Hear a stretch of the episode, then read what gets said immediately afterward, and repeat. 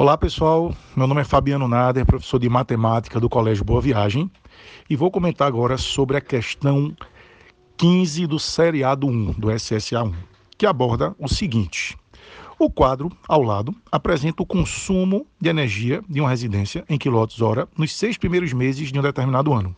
Aí dá todas as informações: janeiro, fevereiro, março, abril, maio e junho.